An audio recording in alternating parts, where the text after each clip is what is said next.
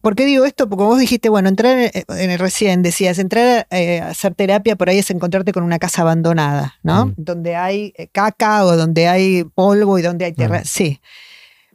Pero en una casa abandonada donde hay caca, donde hay tierra, donde hay polvo, subyacen muchísima riqueza. O sea, cuando nosotros, ¿qué es lo que nos asusta de meternos en nosotros mismos? Encontrarnos con los conflictos, encontrarnos con ciertas cosas que no están resueltas. Pero eso, esas sombras, esos conflictos que desde la perspectiva junguiana llamamos complejos, son como las ostras que tienen una perla. Mm. eh, de, de adentro o detrás de cada conflicto hay una enorme riqueza, hay un recurso Mm. a descubrir, destrabar y usar. Mm. Eso debería ser lo que nos estimula a, a meternos hacia adentro. Es decir, ok, yo me voy a encontrar con ciertas trabas, pero adentro de esa traba hay una potencialidad que no estoy usando, que no estoy pudiendo ver y que me está impidiendo crecer y desarrollarme a full.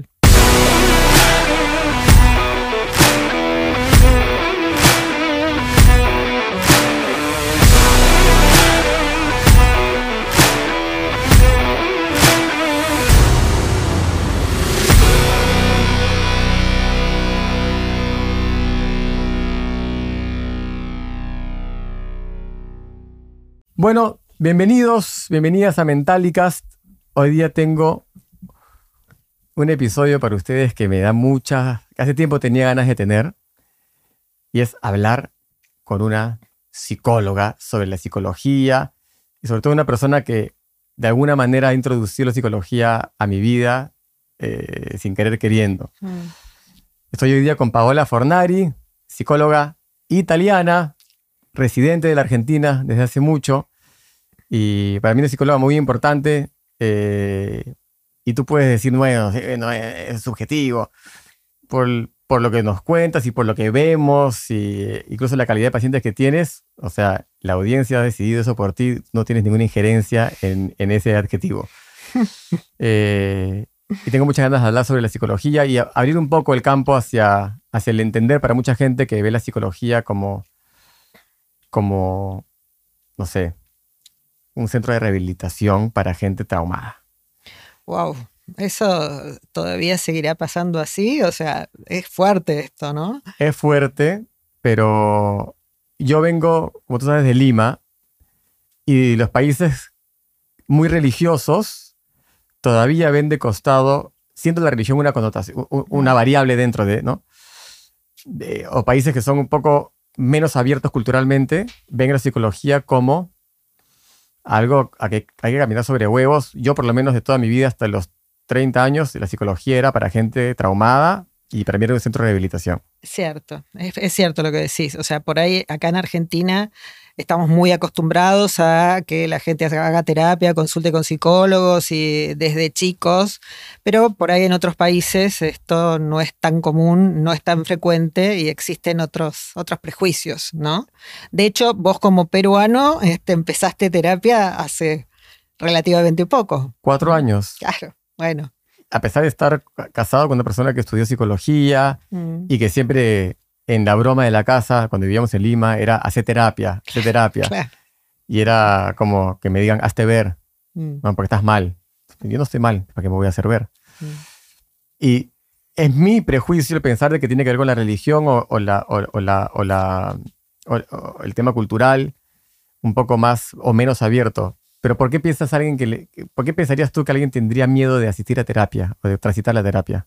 Bueno, en parte, esto que acabas de decir, cuando alguien te dice, hacete ver o necesitas terapia, tiene la connotación de, estás mal, hay algo fallado en vos. ¿sí? Claro. Entonces, si tengo algo fallado, realmente eh, no me gusta eh, sentirlo y, eh, y además lo estoy sintiendo como algo que viene de afuera hacia adentro. La realidad es que la motivación debería, para hacer terapia, para encontrarme conmigo misma, para trabajar conmigo, debería ser una motivación interna, de adentro hacia afuera, a menos que sean niños, ¿no? Y que estés Claro. bajo todavía la tutela o el halo de tus padres y entonces, bueno, eh, sean ellos los que deciden eh, llevarte o consultar o demás, ¿no? Pero habría que tener, creo que mucha conciencia y al mismo tiempo valentía como para decir, me gustaría hacer terapia, hacerme ver.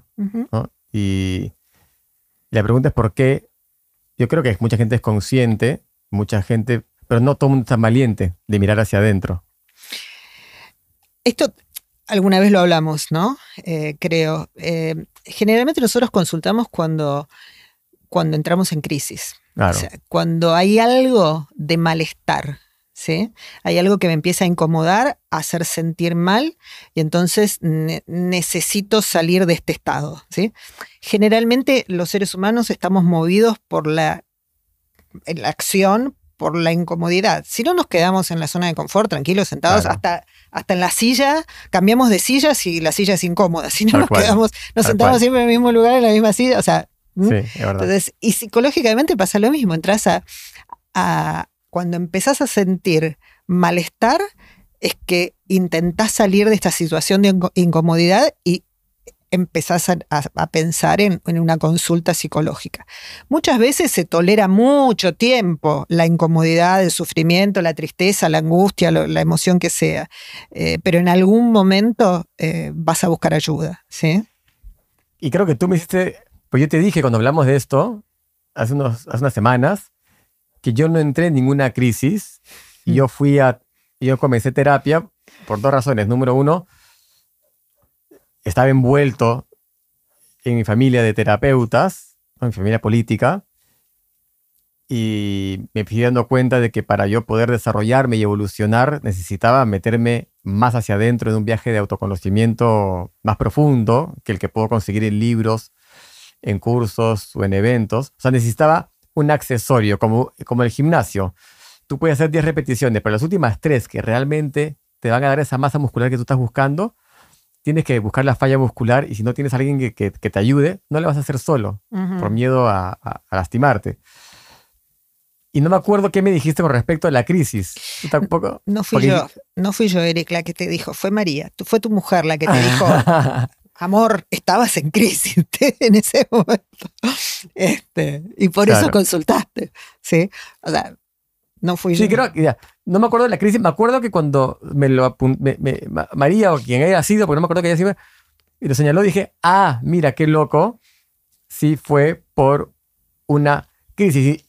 Y, no una crisis tipo caí en drogas, como yo pensaría en ah. psicología antes, sino una crisis simplemente de un conflicto, una tensión que, pero eso fue mezclado con la curiosidad. Quiero saber cómo es ese mundo ¿Sí? de hacer terapia. Y la pregunta en todo caso que te hago, si no hay crisis, ¿hay terapia entonces? Em, la crisis eh, podemos también pensarla como un estado, o sea, podemos pensarla como un estado de incomodidad mayor o menor. A veces es simplemente esto de estar cuestionándome incomodándome a mí misma sobre, bueno, ¿dónde estoy parado? ¿Estoy realmente en el lugar donde quiero estar? Y a lo mejor esto no viene acompañado de una emoción de terrible angustia ni de tristeza, pero sí de una necesidad de movimiento interno y tal vez externo eh, que me lleva a, buscar ayuda o a buscar acompañamiento, ¿sí?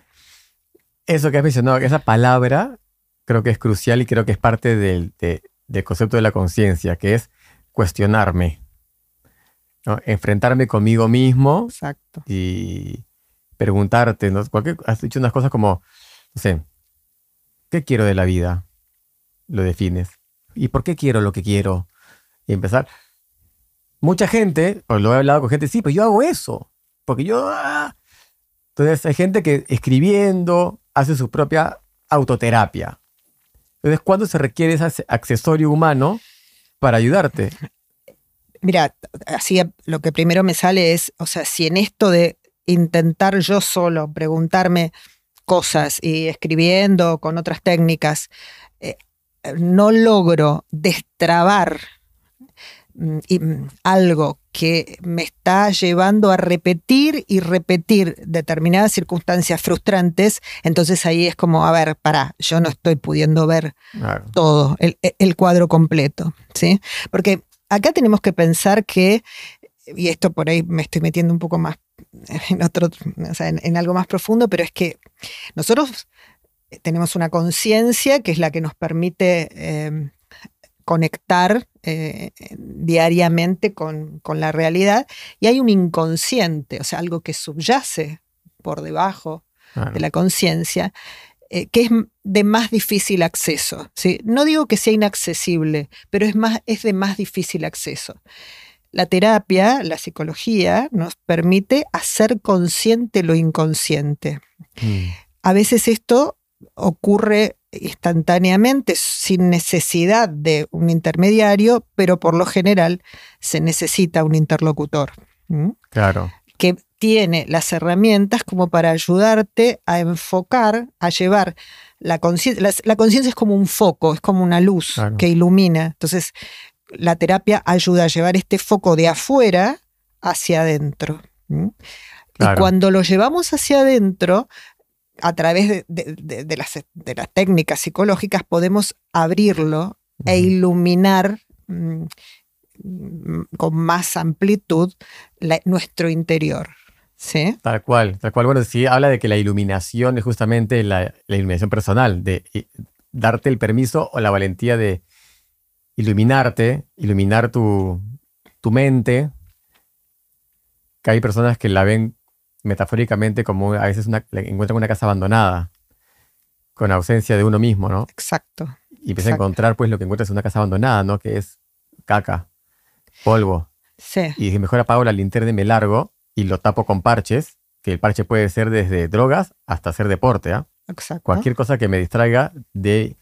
Pero hay otras personas que alumbran y siguen trabajando. Pero ahí viene, y retrocedo un poquito con lo que dijiste si es que ves que no destrabas, de repente necesitas asistencia. ¿Y qué hacemos con los negadores que no ven o no quieren ver que, que siguen trabados? Ah,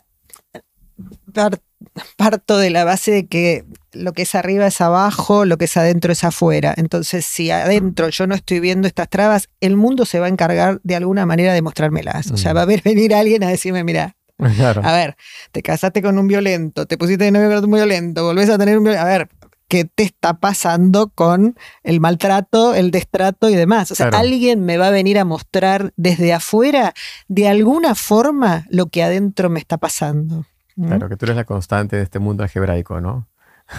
Exacto. Entonces, eh, bueno, en algún punto voy a verme obligado, obligada a, eh, meterme a, a, ver qué me pasa, ¿no? ¿Cómo definirías la, psicología para un fan de las definiciones? Yo, si fuera, fuera, pudiera ser dueño de Wikipedia, lo haría. bueno, la psicología es una ciencia, es una ciencia humanística que nos permite conocer eh, el desarrollo y la estructuración del psiquismo humano y nos da herramientas para intervenir si es necesario para restablecer el equilibrio que eventualmente se perdió. Esto a grandes rasgos, por supuesto que hay un montón de escuelas dentro de la psicología que abordan el ser humano de diferentes, desde diferentes perspectivas, pero básicamente es esto. ¿sí? Creo, lo mencionaste hace un momento del tema del, inconsciente. Mm. Eh, creo que todo el mundo de alguna manera u otra sabe del concepto este de que la mayoría de decisiones de vida son tomadas por tu mente inconsciente. Mm. Entonces, este tema que hablas del acceso a la mente inconsciente y a poder, y a poder, este, sé, como, no, tratar de desamistarte con ella, es indagar en ella como para poder utilizarla de accesorio y nada, y como que no ser víctima de ella, sino como que a ver cómo la podemos trabajar o, co-crear con ella o permitir de que ella pues, se modifique, no sé, o sea, ¿cómo podrías explicar el tema de la, inconsciencia y cómo podemos y cómo es tan importante acceder a ella para que nos colabore? Eh, nosotros somos una totalidad, ¿sí? A fines didácticos tendemos a separar, ¿no? El cuerpo, la mente, el psiquismo, las emociones, el espíritu, o sea, pero la realidad es que somos una unidad. Y en esta unidad, la conciencia, o sea, en esta unidad en donde el psiquismo es, es una parte importante, la conciencia es una mínima parte de nuestro psiquismo. Mm. Em, el inconsciente es la mayor parte. Pero además el inconsciente, desde la perspectiva desde la que trabajo, es lo que nos conecta con la totalidad del universo y de la existencia en general. Entonces, es el mayor reservorio de conocimiento que tenemos, de Mm. conocimiento del, del todo. Entonces, ¿cómo nos hacemos amigos? Y primero reconociendo que esto nos constituye Claro. y que contiene la mayor riqueza que tenemos. ¿Por qué digo esto? Porque vos dijiste, bueno, entrar en el recién, decías, entrar eh, a hacer terapia por ahí es encontrarte con una casa abandonada, ¿no? Mm. Donde hay eh, caca o donde hay polvo y donde hay tierra. Mm. Sí. Pero en una casa abandonada donde hay caca, donde hay tierra, donde hay polvo, subyacen muchísima riqueza. O sea, cuando nosotros, ¿qué es lo que nos asusta de meternos en nosotros mismos? Encontrarnos con los conflictos, encontrarnos con ciertas cosas que no están resueltas. Pero eso, eso, esas sombras, esos conflictos que desde la perspectiva junguiana llamamos complejos, son como las ostras que tienen una perla. Mm. eh, de, de adentro o detrás de cada conflicto hay una enorme riqueza, hay un recurso Mm. a descubrir, destrabar y usar. Mm. Eso debería ser lo que nos estimula a, a meternos hacia adentro. Es decir, ok, yo me voy a encontrar con ciertas trabas, pero adentro de esa traba hay una potencialidad que no estoy usando, que no estoy pudiendo ver y que me está impidiendo crecer y desarrollarme a full. ¿no? Claro. Sí. Mira, qué interesante, porque creo que no mucha gente o sea, podría ver este ejemplo de la ostra, me parece espectacular, porque justamente, ¿no? Donde puedes ahí darte cuenta de que tu sombra puede traer muchos secretos útiles para poder avanzar Siempre, siempre. siempre. La sombra siempre tiene perlas, sí, siempre. Esto es fascinante, o sea, la verdad fascinante. Y esto es lo que más me fascina a mí de mi trabajo, ¿no? De mi profesión, realmente entrar a meterse en la merda, o sea, Claro. y detrás de todo esto empezar a encontrar la luz, ¿no? Es decir, en, en mi desarrollo personal, en mi, mi- en mi propia vida, pero en la vida del, del otro también, ¿no? Es decir, eh, y si el otro, es el, el paciente, se dispone a esto, el viaje es fascinante, Claro, y, realmente fascinante. y por lo que veo es esa pasión que sientes es porque, claro, tiene, el psicólogo finalmente tiene un espíritu de aventurero explorador, Mm. ¿no? Del psiquismo ajeno, ¿no? Total, Eh, sí. qué loco. Y Mm. Ahora, para mí viene una pregunta también que es muy básica. No sé si le dije hace un segundo, fue cuando estábamos antes de, de- de- de grabar. ¿no? Eh, ok, tengo ganas, porque todo lo que me cuentas me hace sentir de que sí o sí necesitamos ese accesorio, porque todo ese tema de encontrar la merda, de poder alumbrarla, de poder encontrar la perla y todo lo demás, ¿quién la podría hacer solo? Sí. O sea, ¿qué- ¿quién sería tan, tan, tan, tan? Porque una cosa es tener la curiosidad, la valentía, pero otra cosa es el expertise de hacerlo. Entonces, el accesorio para mí es crucial. Pero hay muchos accesorios hoy en día. Está, y me refiero a accesorios humanos. Sí, ¿no? sí. Está el psicólogo, está el psiquiatra, está el coach, ¿no? Y, y ya sin querer queriendo, yo mismo he generado una jerarquía con mis manos. Sí, ¿no? sí, ya la vi. Ya la vi, ¿No? te la iba a marcar, pero dije, bueno, Sí, ¿no? Está en el neurocientífico, ¿no? Que está- es, es medio lateral, sí. ¿no? Este, está el antropólogo, y vos a la izquierda, ¿no? Y- Mm. y- entonces, ¿a cuál ir? al que resuene mejor con vos. O sea, eh, de acuerdo a tu nivel de conciencia, tu necesidad eh, y tu vibración, el que resuena mejor con vos. Yo soy, yo tengo claro que no soy una terapeuta para todo el mundo, o sea, no sirvo para todo el mundo, Mm. de verdad. Como no cualquier terapeuta me sirve a mí. De hecho, estábamos hablando con Juanse que lo- antes que, bueno, la realidad es que yo también busqué diferentes terapeutas y, y por ahí no, no encajé. Y eran eh, gente sumamente formada, con muchísima experiencia y demás, pero no hubo match. Entonces no, no, no pude trabajar, no me pude abrir. Entonces, ¿a quién vas a ver? Al que resuene mejor con vos y con tu nivel de conciencia en el momento en que decidís hacer una consulta. Si después se requiere algo más, está en manos del profesional que te está viendo, que te está atendiendo, hacer Claro. una derivación. Entonces, por ejemplo, si a mí me llega alguien con una depresión profunda, eh, que yo veo que después de algunas sesiones no podemos salir de ahí, lo más probable es que derive a un psiquiatra a que lo medique y que me ayude a sacarlo de ese pozo, por lo menos para empezar a caminar hacia adelante. ¿sí? Pero eso depende de mi, de mi conocimiento, de mi experiencia y de mi, mi responsabilidad hacer la derivación. ¿sí? Claro, y ahí estás hablando de la derivación desde una decisión tuya y no del paciente. ¿no? Y, pero cuando hablamos del paciente y hablamos de la primera parte, que es con quién resuenas más, de repente uno resuena más por temas sociales, antropológicos, con un psiquiatra, con un coach o con un psicólogo. Entonces, la decisión está de- en verdad enteramente... Sí, está- bueno, la primera parte de la decisión está enteramente... de- Eh, sí, eh, eh, la decisión te, tiene que estar enteramente en manos de la persona. Es más, podés resonar con un coach, con un psiquiatra, con un psicólogo o con un sacerdote. claro, Ojo, hasta con un sacerdote. Es decir, y si eso es lo que te está sirviendo en ese momento, ok. Ahora, está en manos del sacerdote decir si no puede seguir ayudándote. Bueno, mira, yo creo que llegó el momento de que consultes con un psicólogo, con un psiquiatra o con quien sea, ¿sí? Eh, eventualmente. O de la persona de darse cuenta que, bueno, yo sigo hablando de lo mismo, sigo hablando de lo mismo, hace un año que sigo hablando de lo mismo, no pude cambiar nada, bueno, a lo mejor llegó el momento de hacer una consulta con alguien más. y sí, y así como siendo profesional, Mm, y querríamos todos pensar de que todo el mundo es profesional y que todo el mundo va a entender los límites de sus capacidades y o de su profesión entera para derivar, tú puedes derivar, nuevamente jerarquizo con mi mano, a un psiquiatra porque requiere medic- medicación, pero alguna vez has derivado hacia un coach.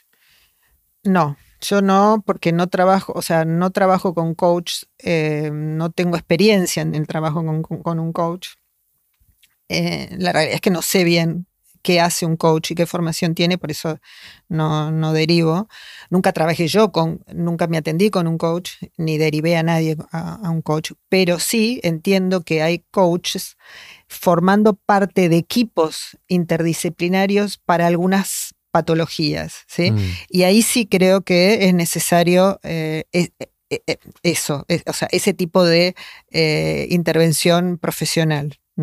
Ahora, eh, yo no, si tengo que derivar eh, a alguien, derivo a otro psicólogo, a algún, a algún colega, digamos. Claro. ¿Y alguna vez has tenido la experiencia, por más que no conozcas, no conozcas tanto el campo, de que venga un paciente que fue derivado por un coach hacia ti? Eh, no. Que, que algún coach me haya derivado directamente un, un- paciente, no. No. Mira, A ver, yo también es cierto que yo soy psicóloga clínica, trabajo con, eh, con patología, digamos. En otras áreas de la psicología, como la psicología educacional, la psicología empresarial, la psicología laboral, es decir, eh, por ahí uno se cruza más con eh, coaches o counselors o, o sea, otro tipo de profesionales Claro. por el tipo de quehacer. En la psicología clínica es más difícil eh, cruzarte eh, en, en el trabajo cotidiano con otros, con coaches. O sea, nosotros, o sea, yo se- se hace- me, cruzo en general con psicólogos o con psiquiatras que debatimos sobre la patología mm, eh, o problemática de alguien claro. que no son áreas de incumbencia de un coach. O sea, un coach no estudia psicopatología. Entonces, claro. Eh, cuando mi, mi campo de acción tiene que ver con esto, ¿no? O sea, por eso no me cruzo con esto otro, ¿sí? Ah, perfecto, Eh, sí. Entonces no, no, no, la realidad es que no tengo experiencia en esto. ¿Y hay fin a la terapia? O sea, cuando uno termina de resolver lo que quería resolver, ¿no? si es que es un tema particular, llamémoslo temas los más clásicos del mundo, más allá de la autoexploración, el divorcio o una experiencia o alguna traba puntual cuando se destraba y la persona tú la ves del otro lado. O sea, existe el alta psicológica, Sí, claro que existe la alta psicológica y, y yo la planteo y bueno, vemos si a veces el paciente me dice, sí, bárbaro, que yo también estaba pensando lo mismo. y otros me dicen, no, no, yo quiero seguir y, quiero seguir indagando y trabajando conmigo. Y o sea, una vez que se resuelve alguna problemática, uno puede cerrar o puede seguir trabajando otros aspectos. Yo trabajo mucho con los sueños. Mm. Mm. ¿Por qué trabajo con los sueños? Porque el, vuelvo, yo trabajo con el inconsciente. Y, la vía directa de acceso al inconsciente es el sueño. ¿sí? Es lo que todos los días tenemos la posibilidad de tocar a través del soñar. Durante el dormir, a través del soñar. Entonces, ¿y qué, ¿y qué hace el sueño? El sueño nos trae el material inconsciente a la conciencia todos los días. ¿Y qué nos dice ese material? Nos habla de lo que necesitamos incorporar para seguir evolucionando por eso es fascinante. Entonces, eh, muchas veces pasa que terminado de resolver ciertos conflictos con un paciente o una determinada situación X, entramos en el mundo onírico de los sueños y empezamos a trabajar y bueno, eso es un mundo infinito. Realmente es infinito y es maravilloso, maravilloso. Eh, entonces muchas veces seguimos, como saben por dónde trabajo y qué hago, yo soy astróloga además, entonces em, la astrología se ensambla con, con esto. Y bueno, entonces podemos trabajar, seguir trabajando en, desarrollo personal, en, la evolución, en, determinadas otras cosas que no tienen necesariamente que ver con la resolución de un conflicto puntual. Mm. Sino con un acompañamiento. Exactamente, en el desarrollo personal y en el autoconocimiento em, y la expansión del propio ser. Y eso que dices me parece muy interesante porque yo que estoy muy pegado a la astrología, también por María, y lo veo como una herramienta, no, no te diría importante, sino como que crucial para poder entender la predisposición energética de una persona hacia la vida. Porque todavía control tiene, ¿no? O sea, y como dicen los astrólogos, los astros este, se inclinan pero no, obligan, ¿no? Sí. Y yo te juro que ahora veo, y me pasa con mi propio terapeuta, que veo a una persona que no es psicoastróloga, mm. Como que no es ambidiestro. Claro. Y me sirve más el ambidiestro porque tiene más herramientas. Pero también podría decir que un psicólogo, un psicoastrólogo, que no abre registros, que no constela y que no es constelador y tampoco hace biodecodificación, también, o sea, ese ya es un pulpo. Entonces, ¿dónde están los límites justamente? Bueno, creo que no hay, ¿no? Mientras más experiencia y herramientas tengas, es como que tienes, es un constructor que viene con una correa de herramientas o que viene con ese atornillador nada más. Totalmente. Totalmente. O sea, personalmente yo no tengo formación en constelaciones familiares ni, en biodescodificación, pero mando un montón de pacientes a, bueno, anda y constelar, anda a constelar esto y volvé. O sea, anda de, hecho, en este momento tengo algunos pacientes que, están simultáneamente eh, haciendo mm, biodescodificación con otros profesionales a quienes derivo. Eh, entiendo cuando por ahí es necesario hacer abrir una puerta a otra cosa. Claro, si tú fueras pues arquero de defensa, volante y delantero, probablemente te volverías loco corriendo por toda la cancha. Exacto. Y además, a ver, hay cosas que no me interesan. O sea, ah, la biodescodificación me parece sumamente interesante, pero no me interesa personalmente. La constelación familiares sí, de hecho me encantaría hacer una formación en esto específicamente, pero la biodescodificación no. O sea, Y sé que hay montones de profesionales que lo hacen muy bien, entonces bueno, vamos con ellos. O sea, claro, tal cual. Ahí está donde viene el ecosistema, ¿no? De que tú tienes justamente a la consteladora, la biocodificadora, la apertura de registros y, y este, hasta la, la, psiquiatría, no coach, porque me he dicho que todavía no lo conoces por pronto de repente entrarán a tu ecosistema probado de... Posiblemente pueda llegar a entrar. O sea, sí, o sea, repito, mi área de trabajo, eh, el coach trabaja en el aquí y ahora, ¿no? Y, a nivel de la conciencia. Porque entiendo que no tiene herramientas para entrar, de ir más atrás o al pasado o al inconsciente. Entonces es muy difícil que que pueda yo, em, a menos que trabaje, por ejemplo, con algún trastorno de alimentación, entonces que eh, con algún paciente con algún trastorno de alimentación, entonces se conforme un equipo en el que se incorpore algún coach que haga un coaching en alimentación o Ah, en trabajo puntual sobre mm, tolerancia a determinados alimentos, a determinadas cosas muy puntuales que son sumamente válidas. Claro. Eh, Pero qué desafiante para mí una persona que trata de acompañarte en tu desarrollo personal o tu autoconocimiento o en tu proceso de iluminación, como hablamos de la linterna, sin preguntarte qué pasó antes. eh, sí, es desafiante. Sí, Es desafiante. claro que sí ¿no? que es desafiante. Entiendo el tema del inconsciente, ¿no? requiere otro nivel de expertise o lo que fuera. El otro es una simple pregunta. ¿Y cómo? ¿Qué pasó cuando tenías 10? Cuéntame sobre tu... an-". No, es cuando entraste por esa puerta para adelante. A ver, yo creo que esto también hay que tomarlo con pinzas. o sea, que un coach o que un counselor pregunte qué pasó antes no quiere decir que se vaya a meter necesariamente en un No. terreno Es de... información. Es información eh, que le servirá para, para hacer ciertas, para sacar ciertas conclusiones, pero no creo que se vaya a meter en una dinámica vincular eh, infantil que fue no sé, determinante a la hora de generar un síntoma en la actualidad. O sea, no, no va a arm- desarmar todo esto porque no, no tiene. Claro, Primero, no le va a interesar y segundo, tampoco tiene herramientas. ¿no? Tal cual. Dijiste counselor. ¿Y qué hace un counselor a diferencia de un coach? Ay, ¿O es lo mismo? No lo sé, muy bien. O sea, eso, eso te diría que llames a algún counselor y le preguntes. O sea, Que te aconsejes con un counselor. Trabajan, trabajan en, entiendo, con una perspectiva cognitivo-conductual, que es o sea, eh, con una concepción del hombre en donde eh, la, la cognición y la conducta son eh, foco. Mm, o sea, son figura. Claro. ¿sí?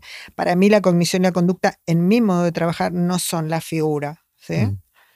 si querés son el fondo Ok, para mí las figuras son otras cosas. Entonces, bueno, para mí la figura es el símbolo, es lo simbólico, Claro. lo simbólico de un síntoma, lo simbólico de un comportamiento, lo simbólico de un sueño. lo arquetípico.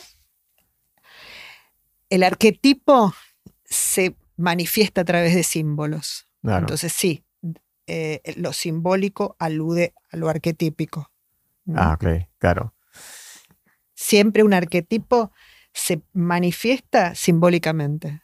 Ah, ok. eh, el arquetipo es, es como un molde.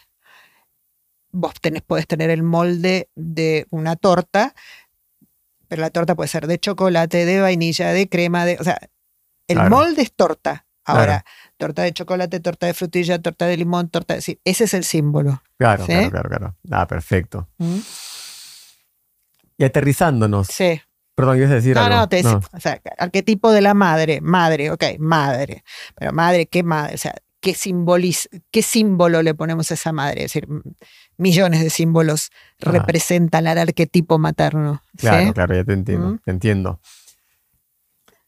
Yéndonos a la parte de más básica que mucha gente podría preguntarse cuando dice, oye, mira qué interesante este tema de la psicología, el viaje de autoconocimiento. Yo creo que tengo la valentía, que tengo eh, la audacia misma y tengo la curiosidad para poder, eh, o para poder evolucionar y lo quiero hacer. Algo me han preguntado muchas veces a mí, pero ¿dónde consigo un psicólogo?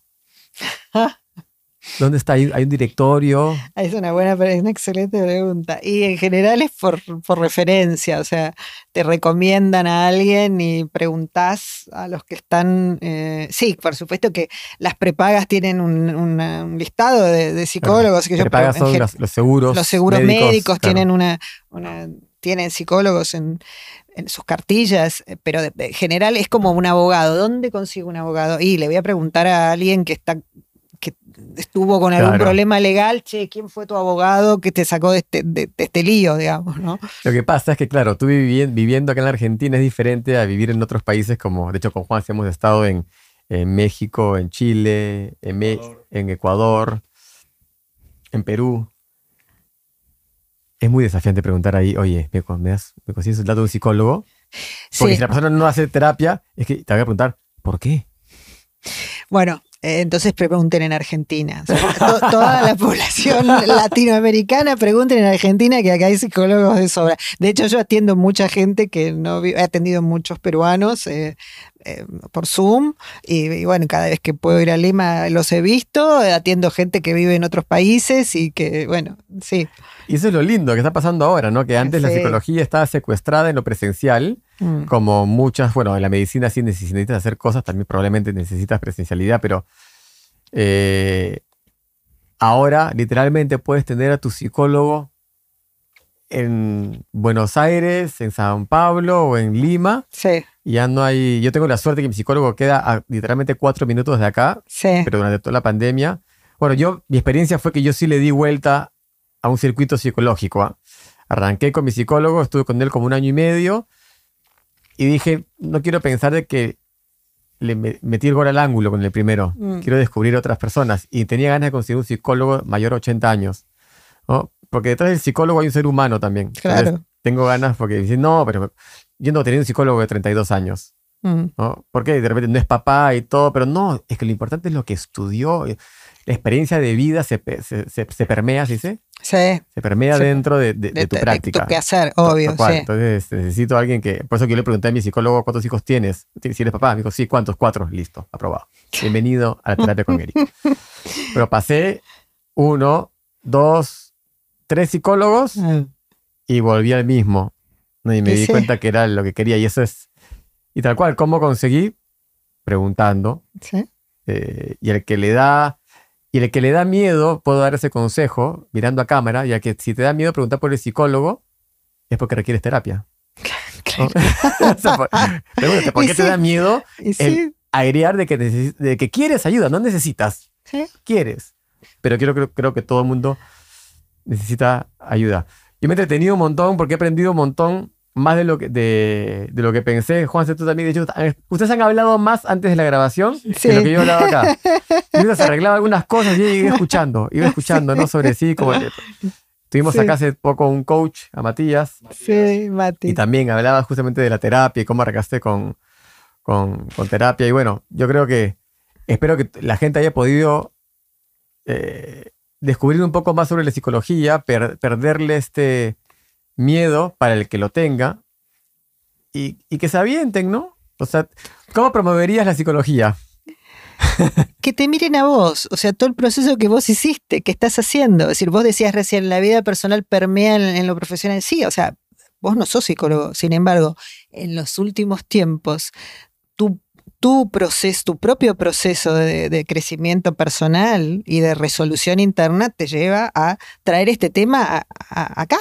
¿sí? Entonces, que vean lo que pasa con alguien que se anima y tiene la valentía de encontrarse cara a cara con un otro y abrirse eh, así.